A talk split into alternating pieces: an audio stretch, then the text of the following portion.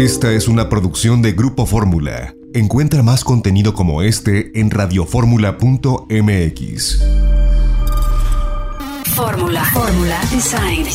Materiales. Showrooms. Mobiliario. Creadores. Y diseño de alta gama en Fórmula Design. Con David Solís. Con David Solís. Fórmula Design. Then only for a minute I want to change my mind Cause this just don't feel right to me. I wanna raise your spirits. I want to see you smile. No, that means I'll have to leave.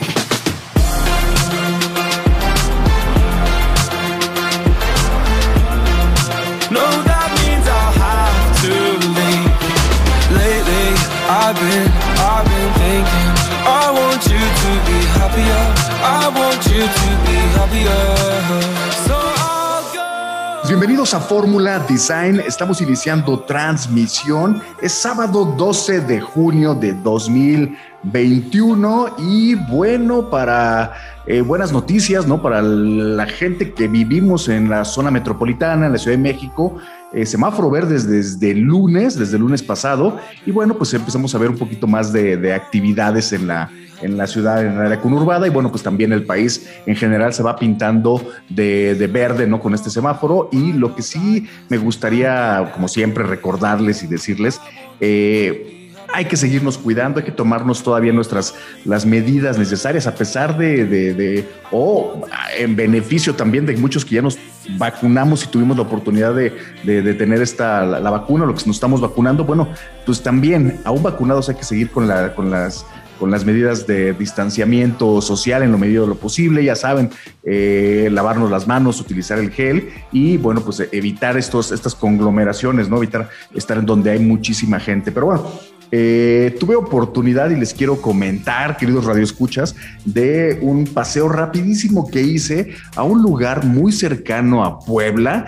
En realidad está en Tlaxcala, pero generalmente se, se, llega por la carretera que te lleva a la ciudad de Puebla, ¿no? Es un lugar que se llama Valquírico y es un pueblo, pero lo más interesante de todo esto es que es un pueblo con tintes medievales, es un pueblo que tiene una arquitectura inspirada quizá en la Toscana, es una arquitectura que cuando la ves dices, esto es, esto es de hace muchísimos años y te dices, oye, esto no lo, no lo había visto nunca, ¿por qué? Lo curioso, y la realidad es que a lo mejor no lo habíamos visto porque tiene seis años, seis o siete años de fundado el pueblo. Entonces es un pueblo con toda una arquitectura, como les decía, del medievo, pero en realidad es un pueblo bastante nuevo. Lo interesante de todo esto es que los fundadores y los desarrolladores eh, hicieron una, una, profunda investigación de mucho tiempo, ¿no?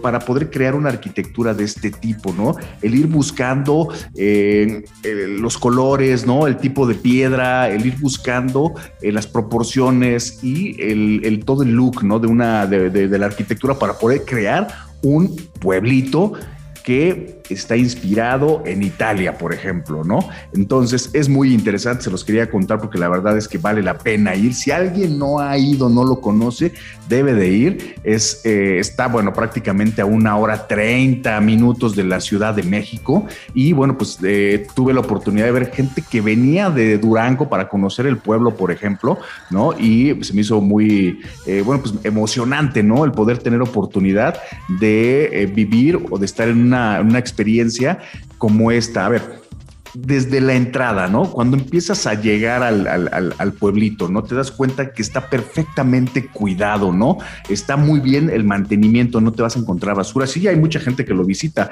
pero ¿qué le empieza a dar vida al pueblo? Le empieza a dar vida todo el tema comercial que existe. Cuando llegas a Valquírico, justamente estaban abriendo un restaurante que se llama el George, ¿no? Es un restaurante eh, de conchas, es un restaurante de, eh, vamos, de, de, almejas y traen todo, todo lo vuelan todos los días desde Ensenada eh, a través, bueno, pues de, paquetería llega y entonces estamos comiendo conchas, ostiones, almejas súper frescas, ¿no? Y tiene todo este, este toque también bastante europeo al interior del, del de, de, este lugar, ¿no? Vale la pena llegar y, y es un es un bar, ¿no? Es una especie de bar con una barra, súper interesante, pero ¿qué podemos encontrar en Valquírico? Podemos encontrar ya más de 20 restaurantes, ¿no? Justo estaban abriendo un restaurante también o una pequeña, digamos, taberna cubana, ¿no? Al lado de este restaurante que es el George o, esta, o este pequeño eh, que, de hecho se está ampliando.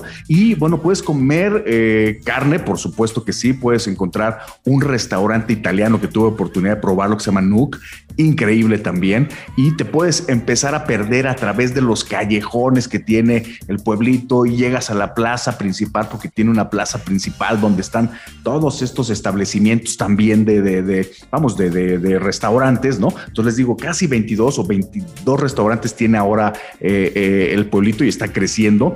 ¿Qué más hay? Es un, es un proyecto de usos mixtos, entonces podemos tener restaurantes desde luego, pero tenemos tienditas, ¿no? Entonces podemos encontrar Talavera, por ejemplo, pero podemos encontrar a un diseñador de joyería, podemos encontrar, eh, vamos, son tienditas que tienen mucha propuesta de diseño y después hay gente que vive, porque es un pueblo, entonces es un pueblo eh, lo más acercado a la realidad, entonces tú puedes comprar un departamento o puedes rentar un departamento, tiene por supuesto que sí un, hotel boutique, ¿no? Entonces van creciendo, van creciendo con, con todo el tema de la eh, de la comunidad, ¿no? Entonces está el hotel que se llama el Hotel Canaria, ¿no? Es un hotel, pues eh, vamos, hasta ahorita pequeño, es un hotel eh, con pocas habitaciones, es completamente boutique, pero está muy, muy interesante. Y entonces tienes dentro de la arquitectura, pues te vas a poder encontrar torres, ¿no? Que son muy características de esta arquitectura, pues un tanto medieval, pero vas a encontrar ladrillo, vas a encontrar piedra, vas a encontrar puertas azules de repente, puertas moradas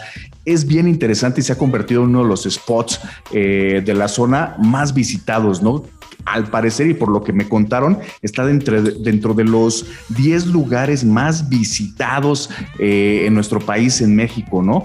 Casi 800 mil visitantes han llegado al año, el último año, entonces en un lugar súper, eh, súper nuevo porque tiene seis años, se construyó justo al lado de una, de una fábrica industrial que parece hacienda y todo el mundo dice la hacienda, pero en realidad es la primer pasteurizadora que existió en, México, ¿no? Y bueno, pues se conserva el casco de esta hacienda, se puede ver a través de, las, eh, de los callejones por ahí cuando vas caminando y bueno, pues es un, es un, es un súper lugar, me gustaría muchísimo que tuvieran oportunidad de conocerlo y por supuesto que están empezando a desarrollar, ¿no? Ya con una arquitectura también con este, con este tema eh, pues de la Toscana, a lo mejor un poquito, están empezando a desarrollar para poder tener pues eh, residencias, villas, viene un proyecto importante, hay un tema de caballerizas también, entonces se convierte en una muy buena eh, experiencia, estaban justo terminando cuando pasaba por las callecitas del pueblito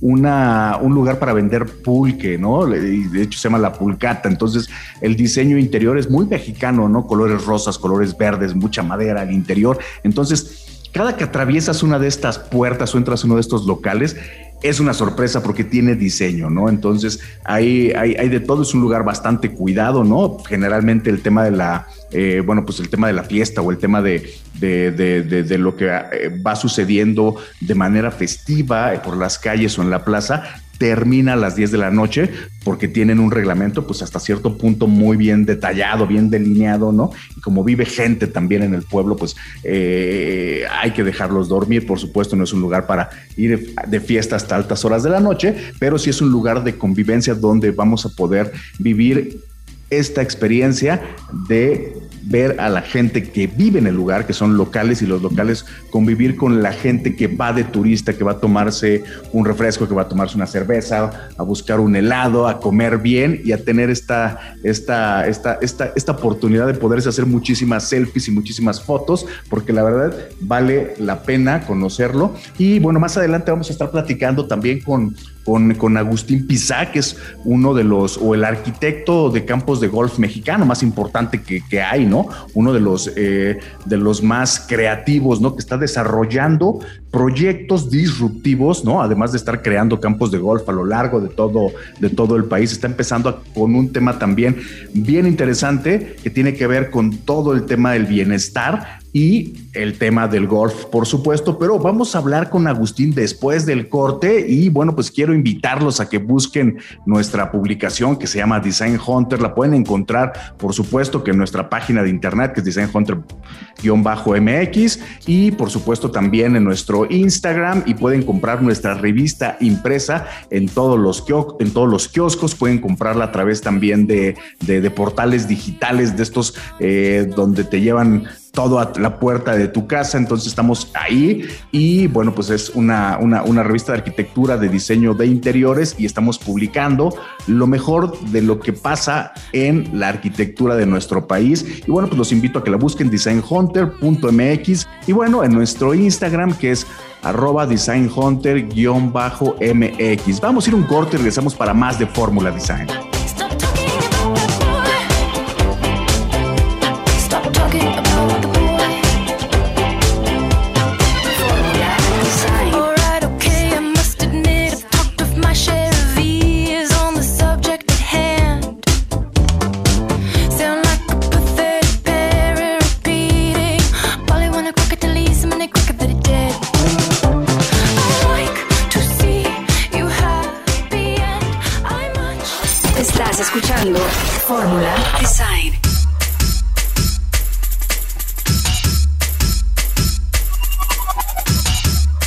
Ya estamos de regreso en Fórmula Design, queridos radioescuchas. Y bueno, les contaba en el bloque pasado acerca de la experiencia que tuve eh, eh, durante este, este, este, fin de semana, este viernes y un poquito al principio del sábado. Y tuve oportunidad de encontrarme con un gran, gran arquitecto y un arquitecto muy especial. Eh, es un arquitecto que hace, construye campos de golf, es un arquitecto, bueno, pues que eh, prácticamente hizo su carrera también eh, o estudió el tema de, landscape y de arquitectura de golf en Estados Unidos, ¿no?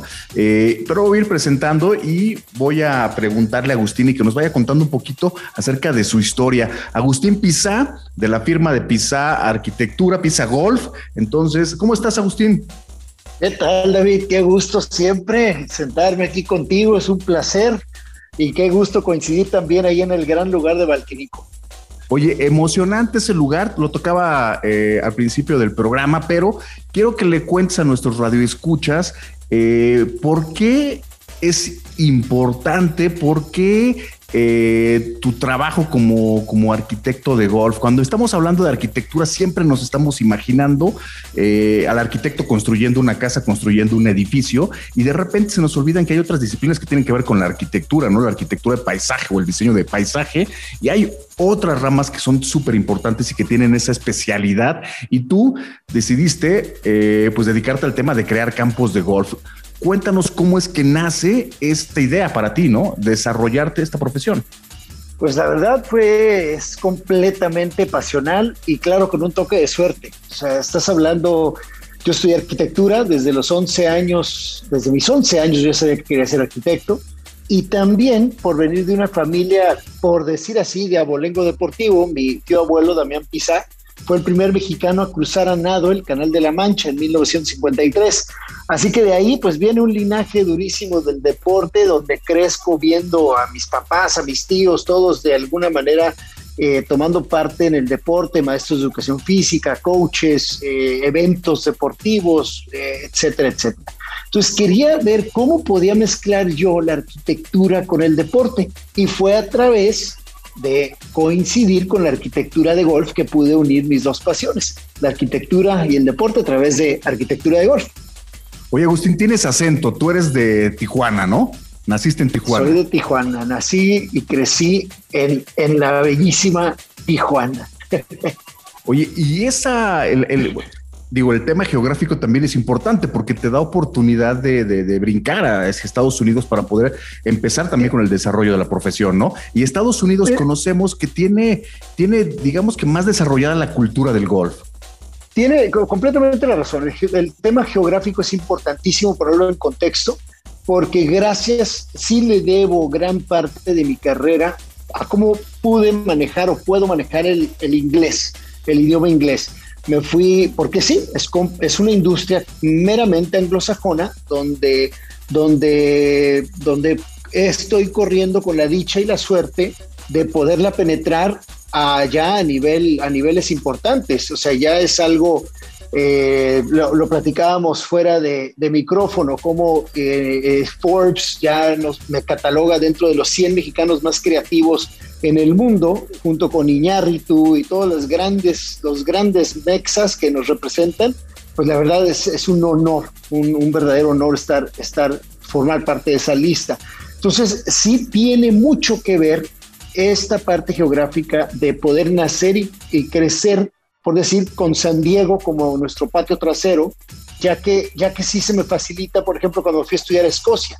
Yo me fui a hacer mi maestría, soy arquitecto del TEC de Monterrey, Campus Monterrey, y seis, siete años después de que me dediqué a, a trabajar en constructoras especializadas en campos de golf, me tocó trabajar en Los Cabos y aprender de los mejores, como Jack Nicklaus, como Gary Player, como Tom Facio, Robert Bonheggie, y de ahí me fui a hacer una maestría a la Universidad de Edimburgo, en Escocia, y vivía ya un par de años entre Escocia e Inglaterra. Así que, nada más para ponerlo en contexto, la, suerte con la que corrí para trabajar con estos, con estos arquitectos es como, es como haber tenido, es como haber crecido en la, en, la escuela de Tadao Ando, en la de Pedro Ramírez Vázquez y, y, no sé, a lo mejor algún otro tipo de diseñador como un Philip Stark, ¿no? Así que eh, eh, todo esto va cambiando ahora en este tipo de arquitectura, la cual me gusta definirla como arquitectura horizontal, pues me voy desarrollando, ya llevo 23 años en esto y, afortunadamente ya con algo de, de peso en la industria del golf a nivel mundial. Oye, Agustín, pero a ver, cuéntame este tema. Estás diciendo que tienes 23 años ya dedicándote al tema de la arquitectura de campos de golf y está tu firma por cumplir 15 eh, años, ¿no? Ya tu firma independiente. ¿No fue un reto interesante el decir soy arquitecto de campos de golf y salir a buscar los trabajos cuando eh, en el mundo del golf veníamos o hay una tendencia o una época donde los jugadores famosos de golf eran los que estaban haciendo los, los campos, son los que están haciendo muchos de los campos de golf, ¿no? Por ejemplo, a lo mejor el más famoso que es Tiger Woods, ¿no? De la época más reciente. Empiezas a trabajar, ¿no? De manera independiente cuando lo normal era contratar a un exjugador de, de, golf, ¿no? Para hacer el diseño de un campo de golf.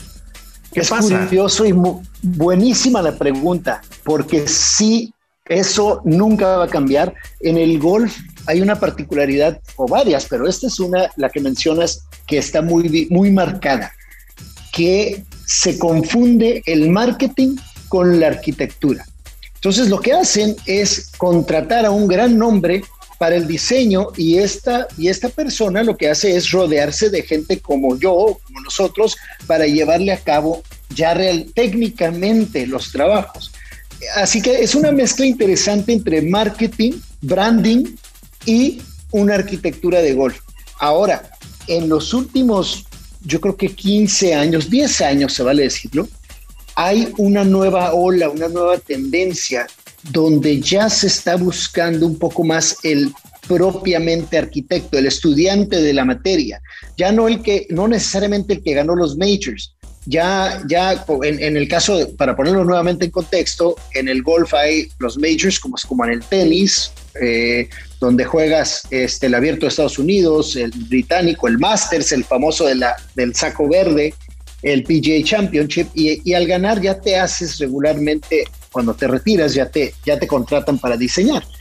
hay una tendencia que se le, está llamando la nueva época dorada del golf, que surge la primera época dorada de la arquitectura de golf es a principios del siglo pasado hasta 1933, 34, donde, donde viene una, pues ya lo que fue la, ya empieza la depresión, empieza la, Segunda Guerra Mundial, ya es otra época y ahí se rompe un, un, vínculo.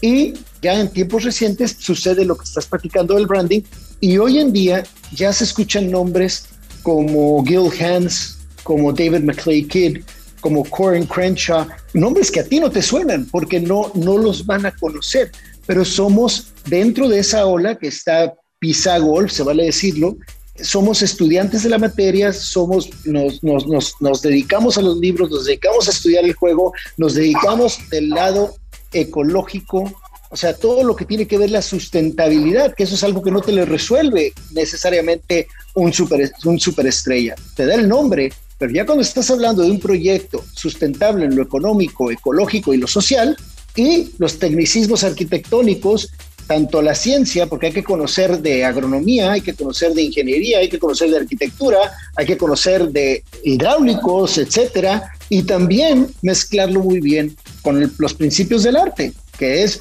la proporción, el balance, el ritmo, el enfoque. Cuando realmente empezamos a entender de qué se trata esta arquitectura de golf, es cuando sucede la magia en los campos de golf. Oye, Agustín, eh, ahora que mencionábamos ya lo del tema de una profesionalización, ¿no? Eh, ¿Dónde se estudia la carrera de arquitectura de campos de golf? Eh, hay, hay, la carrera de urbanismo, por ejemplo, ¿no? Pero ¿dónde estudias? O sea, se puede estudiar en México, hay futuro, hay chamba para arquitectos de diseñadores de campos de golf. Yo soy un optimista, David, y sí, definitivamente sí, sí hay cabida para arquitectos de golf. En el momento que comencemos a entender en México que el turismo va a ser quizá, a lo mejor después de las remesas, uno de los mayores ingresos para nuestro país en los siguientes años. ¿Sí? Eh, entonces, cuando entendamos que el turismo de golf es el turista alemán, nórdico, estadounidense, canadiense, va a venir a derrochar su dinero, va a venir a lugares como Valquirico, va a venir a lugares como Vallarta, como Cancún, como Los Cabos, como Huatulco, y va a detonar todo lo que conlleva la arquitectura de golf. El golf es el deporte que más genera empleos tiene unas, unas virtudes tanto económicas, sociales y ecológicas de primer nivel. Y aparte, el turismo de golf. Entonces, cuando entendamos que el turismo de golf va a ser una herramienta eh, eh, fuertísima para nuestro México y toda la diversidad que tenemos y, el, y la atención al servicio y la actitud del servicio que tiene el mexicano, vamos a empezar a desarrollar más campos de golf. Y eso, ese es parte de mi optimismo y de mi wishful thinking, porque me gustaría que nos empapáramos de este gran deporte y que, y, que pudiéramos ofrecer mucho más turismo de golf en México. Entonces sí, por ahí veo la venida de que el golf siga creciendo en nuestro país. Agustín, si veas oportunidad, vamos a ir a un corte y regresamos para más de Fórmula Design y para que nos digas de punto A a punto B qué hay que hacer para ser un arquitecto de campo de golf, pero va a ser después, de, después del corte. Vamos a un corte y regresamos.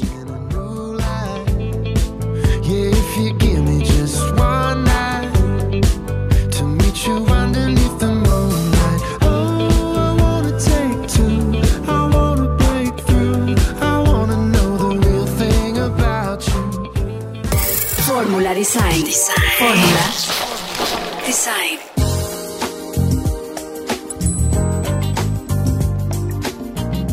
Y bueno, pues ya estamos de regreso en Fórmula Design y bueno, estamos platicando eh, desde luego a la sana distancia con Agustín Pizá, arquitecto de campos de golf que está cumpliendo pues su firma ya 15 años haciendo, haciendo este trabajo, ¿no? Y bueno, Agustín, eh, retomando un poquito la pregunta y la conversación del bloque pasado, eh, y siendo, eh, coincidiendo contigo en el tema del optimismo y de las ventajas que tiene el golf desde el punto de vista de contexto económico, ¿Qué tiene que hacer? ¿Cómo le hace un arquitecto que dice, oye, yo me quisiera dedicar al tema de, planear y de desarrollar y conceptualizar campos de golf?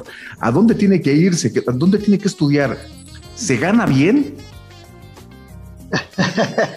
si no haces por el dinero, yo creo que, sea, yo creo que eh, esto, esto como mensaje ahora para, para los chavos que nos están escuchando, cualquier cosa que hagas apasionadamente, si, lo haces por pasión, el dinero va a llegar. Pero no lo hagas por el dinero, porque si lo haces por el dinero, el dinero puede tardar en llegar. Y eso eh, eh, eh, no, no pudiera recomendar esta carrera para que quien se quiera hacer millonario.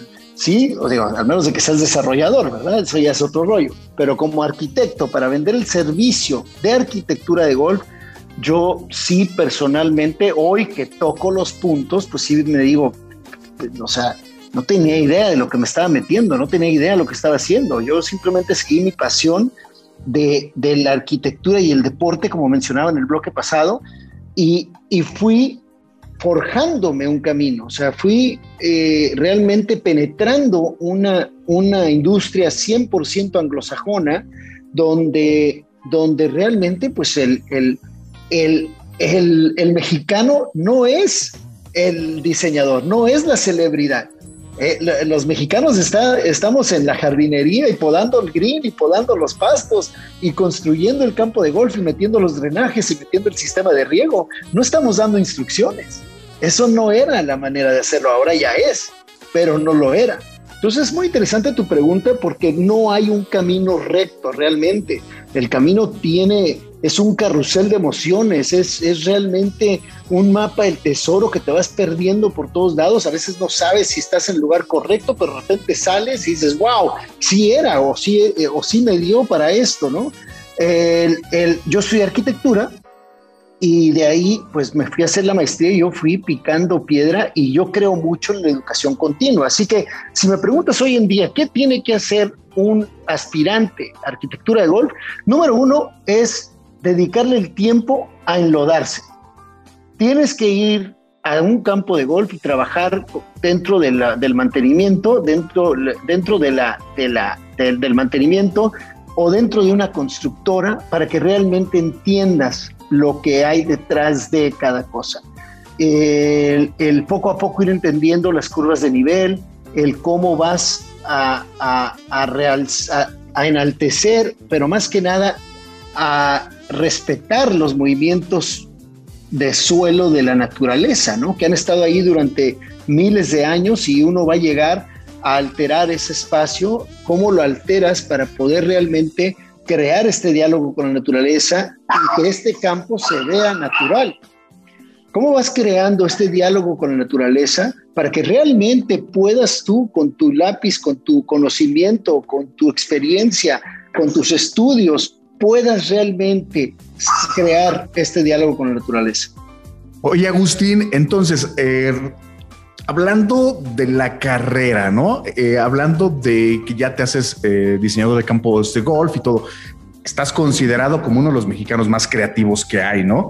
Y en el tema de, creatividad hay que estar innovando, hay que ser disruptivos y hay que estar haciendo cosas diferentes todo el tiempo, ¿no?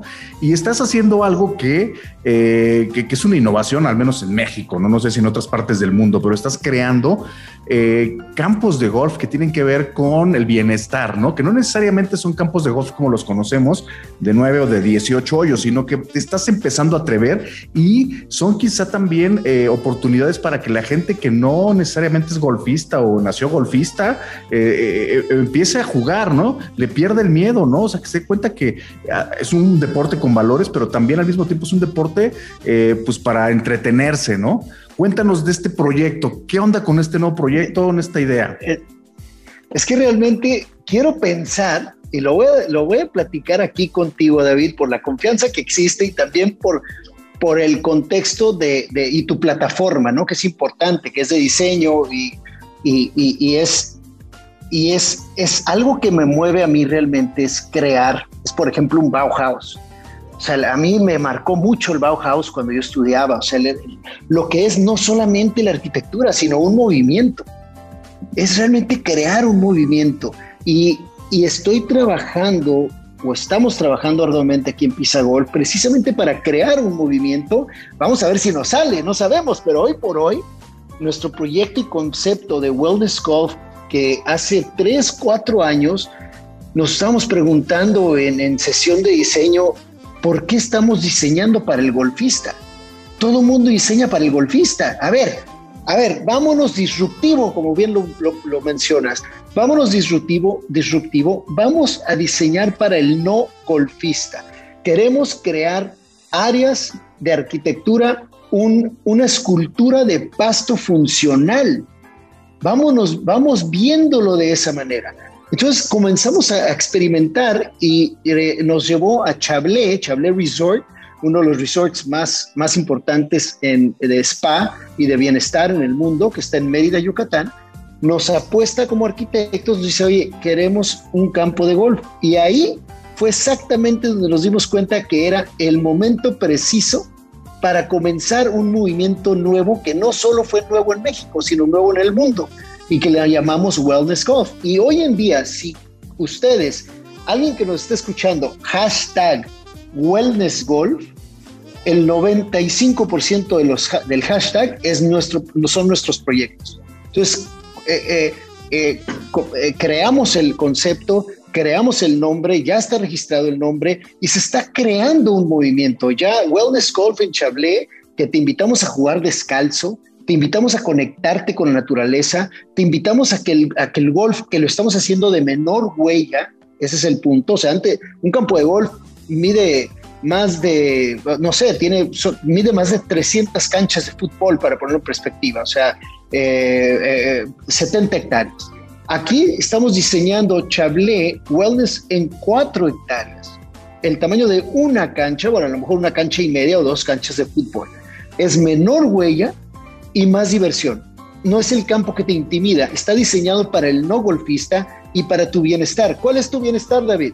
Un, buen puro con una mimosa, un, meditar, este, leer, caminar descalzo, conectarte con la naturaleza, disfrutar todo eso es a lo que te invitamos en Wellness Golf, lo cual ha sido un hit que, que la verdad arriesgamos todo, porque como firma mexicana nos pudieron haber enterrado, pero no, Sin ya duda. estamos impresos en más de ya estamos impresos en más de 15 de 15 países y 6 idiomas nuestro concepto Wellness Golf. Oye, Agustín, bueno, pues eh, a los que vivimos aquí en la Ciudad de México, Mérida, nos queda pues a un vuelito, ¿no? De hora y media más o menos. Eh, pero ¿qué te vi haciendo ahí en este en Valquírico? ¿Por qué andabas ahí? ¿Andabas conociendo, andabas de paseo o, vienen sorpresas por ahí con, el tema de golf? Vienen grandes sorpresas, eh, no solo en Valquirico, vienen grandes sorpresas. Tenemos Wellness Golf, ya está detonado y tenemos algunos proyectos. Me gusta decirles son nuestros proyectos sexys, ¿no? Son, tenemos grandes resorts y proyectos de 18 hoyos que son, van a ser espectaculares y es lo que, lo, lo que, lo que es una, propiamente una arquitectura, desarrollo urbano de golf. Pero tenemos varios proyectos que es nuestro lado sexy, me gusta llamarle, es el golf que es realmente escultórico, que tú, estás ahí, si nos hacen el favor de, de, de buscar Wellness Golf y van a ver cómo, cómo puede hasta semejar una, una, pintura, ¿no? En la, quinta fachada, a lo mejor lo ves ahora con drones y, te puede inspirar a otras cosas. No, no necesariamente parece un campo de golf, sino quiero pensar que parece una pintura también, un cuadro, algo, algo que realmente trae arte en los 360 grados y eh, pues Valquirico, que es un gran lugar que recomiendo ampliamente a quien no lo conozca, que vaya deje lo que está haciendo, bueno, después de escucharnos a nosotros y se arranque para Valquirico, porque es un gran lugar, un lugar que inspira al inspira a inspirarte, o sea, estás ahí, estás en un lugar muy espectacular donde se le apuesta de cero, hay una gran historia que, que después de seguro la vas a platicar hasta eh, con los fundadores, David, y queremos y estamos viendo la factibilidad de crear un wellness golf de primerísimo nivel ahí en este espacio que se lo merece, porque debe de existir en este lugar mágico que es Valquirico, un espacio mágico donde sea recreativo y, de, y donde todo mundo que guste experimentar de este gran deporte descalzo, relajado, pueda hacerlo y que tenga este remate visual de lagos donde vamos, donde de seguro eh, eh, después del, estudio de factibilidad, pues ya tendremos o no algunas sorpresas y algo más que platicar.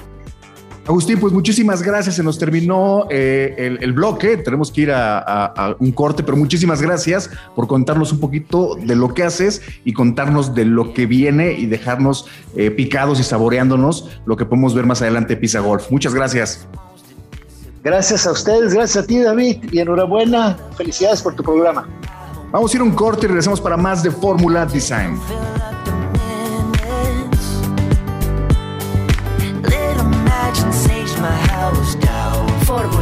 Design.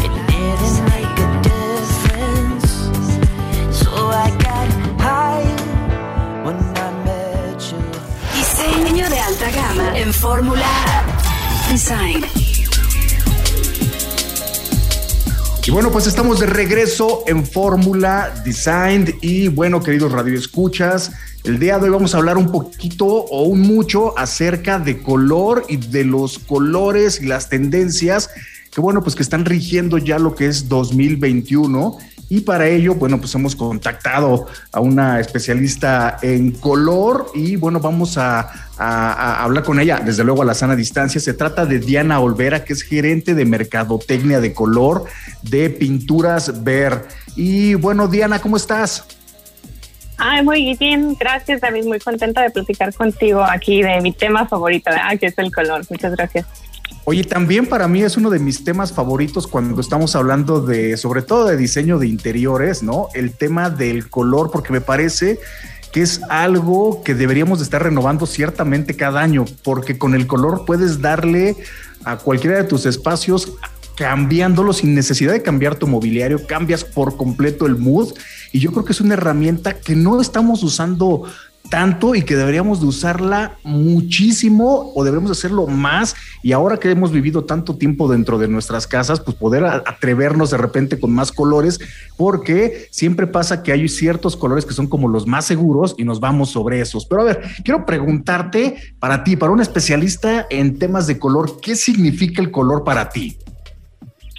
Mira, pues buenísima pregunta. Yo creo que el color es fundamental en la experiencia de la vida, además que es un área en la que pues cada país o cultura tiene una historia o raíces profundamente significativas. También que el uso del color a menudo nos permite dejar huella, ya que nos permite expresarnos, ya sea a través del color que llevamos en nuestra vestimenta, como los colores que utilizamos hasta nuestro hogar. Por ejemplo, nosotros los, eh, ahora que hablabas de, también de regiones, ¿no? Los mexicanos se nos asocia mucho con, con mucho color, ¿no? Con el tema de, rosas, este, amarillos. Eh, sí tenemos una vida eh, a lo mejor alegre en ese sentido, pero, pero yo creo que todavía nos falta atrevernos un poquito más. Y ahora me gustaría preguntarte, ¿crees que el color es importante en la vida de los seres humanos? Ah, sí, definitivamente. Si ponemos atención y echamos un vistazo hacia atrás, podemos ver cómo ciertos colores han influido en el desarrollo del diseño y la cultura. Y también podemos ver cómo al emplearlos podemos, de cierta manera, ¿verdad?, identificarnos, expresarnos y hasta comunicarnos de una forma, pues no solamente visual, sino hasta emocional o, o desde el punto de vista psicológico. Oye, algo, eh, el, tema del color, ¿no? Dentro de la psicología, ahora lo hemos vivido mucho, ¿no? Hemos estado muy de cerca con las emociones y con las personas que nos rodean en este confinamiento y todo, pero ¿podrías explicarnos brevemente la psicología del color? Es decir, ¿cómo influyen los colores en el estado de ánimo de las personas? Mira, voy a tratar de hacerlo brevemente, pero no creo que haya una versión breve pero cuando pensamos en los colores casi siempre pensamos en una experiencia visual, ¿verdad? Ah, pero en realidad el color llega a ser una experiencia psicológica ya que afecta la forma, de, pues, cómo, cómo nos sentimos de una manera como subliminal y afecta nuestro estado de ánimo, emociones, ya que aunque los colores pueden tener un significado, pues culturalmente hablando un poco diferente de lugar a lugar, la psicología de color nos ayuda a entender que el color pues es también algo universal, ya que todos respondemos generalmente a los colores de una forma muy parecida, no importa en qué parte del mundo estemos. pero ya enfocándonos un poquito en lo que tiene que ver con la decoración de nuestro hogar y la psicología, pues el uso de color nos permite experimentar, como tú bien mencionaste al principio, con los espacios de una manera nueva, diferente, dependiendo del entorno que queremos crear. Y por ejemplo, hablando de nuevamente la psicología, el color verde tiene un cierto significativo global, ¿verdad? Con lo que todos nos identificamos, todos lo conocemos como el color de la naturaleza.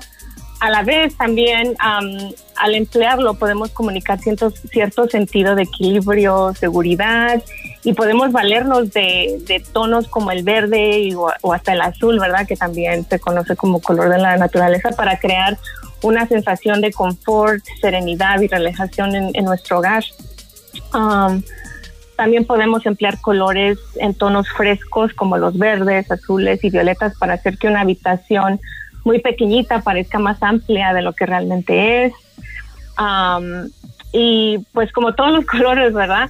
El rojo, que es un, rojo que a los mexicanos nos encanta, tiene efectos sobre nuestro estado de ánimo em, e influye mucho en la decoración de nuestra casa también. Ah, y tiene un significativo, un significado muy, muy variante, ¿verdad? Y profundo dependiendo del contexto. Por ejemplo, muchos lo podemos relacionar con el amor, con la sensualidad, pero también tiene como, como significado el peligro, las emociones fuertes y profundas como lo es el miedo. Y es un color que, que nos encanta, pero nuevamente desde el punto de vista psicológico podemos engañar a nuestra mente, ¿verdad? por así decirlo, y utilizar el rojo para hacer que una habitación, una habitación, perdón, que sea muy amplia y fría parezca más cálida y acogedora de lo que realmente es usando el color rojo precisamente.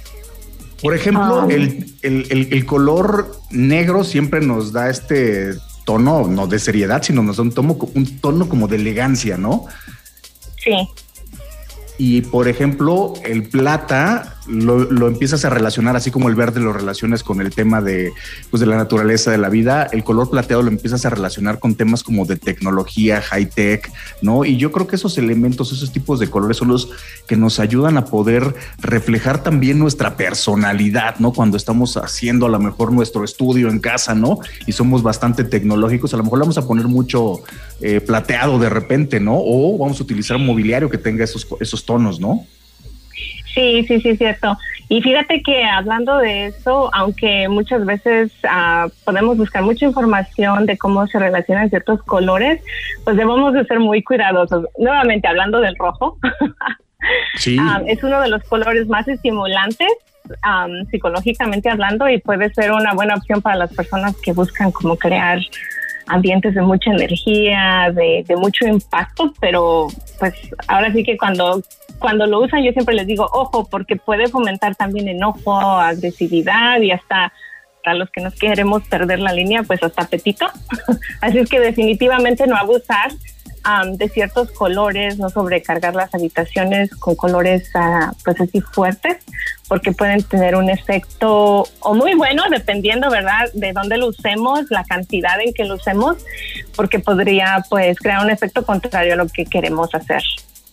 Oye, yo tengo una, una habitación pequeñita, digo de verdad, pequeñita, que es la entrada de la casa y está pintada con, obviamente, con, con, con ver de uno, un gris muy oscuro y no sabes la sensación que da. Es una sensación muy elegante, pero muy dramática al mismo tiempo. Y la gente cuando entra se sorprende. ¿eh? O sea, dice, oye, ¿cómo te atreviste a poner un color tan oscuro? Y, pero pintamos todo, ¿eh? O sea, piso, eh, muros y techo. Entonces es como, wow, es muy importante ese tema. El color, cómo, te, cómo te crea realmente muchas emociones. A ver, dinos, ¿cuál es tu color favorito y por qué?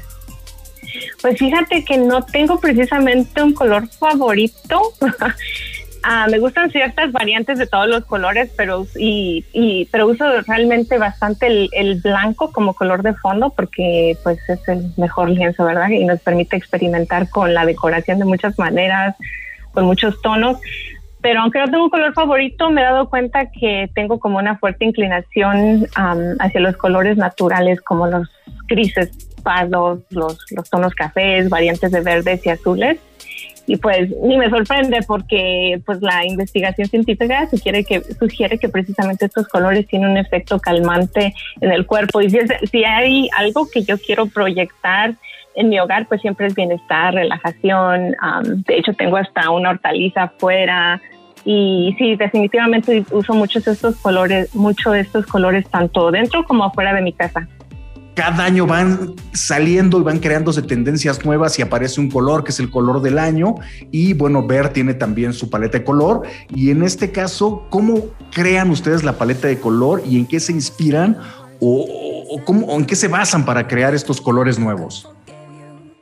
Mira, pues bueno, el equipo ah, es un equipo pequeño, pero nos inspiramos en muchas cosas a la hora de crear las paletas de colores. Por supuesto, siempre estamos al tanto de lo último que está pasando en interiorismo, pero también siempre estamos viendo lo que cosas que nos inspiran de tendencias de décadas pasadas, de lo que está sucediendo en la moda, en la industria del maquillaje, el entretenimiento. Ah, ahorita pues por, la pandemia, pues no, no se ha podido hacer mucho, pero también asistimos a muchos expos de interiorismo y por supuesto, pues buscamos mucha inspiración en la naturaleza, como había mencionado antes. Pues Diana, mil, mil gracias por contarnos un poco más acerca de, esta paleta de color y acerca de, eh, de, la psicología del color y de cómo elegir colores, hombre. gracias a ti. Y bueno, pues se nos terminó el programa de Fórmula Design de esta semana. Los invitamos para que nos escuchen la próxima semana y seguir conversando sobre temas de arquitectura, arte, diseño de interiores y diseño en general. Por lo pronto quiero agradecer a Flavio Reyes en la operación técnica, en la asistencia técnica a Mario Martínez. Yo soy David Solís y nos escuchamos la próxima semana con más de Fórmula Design. Fórmula Design. Send me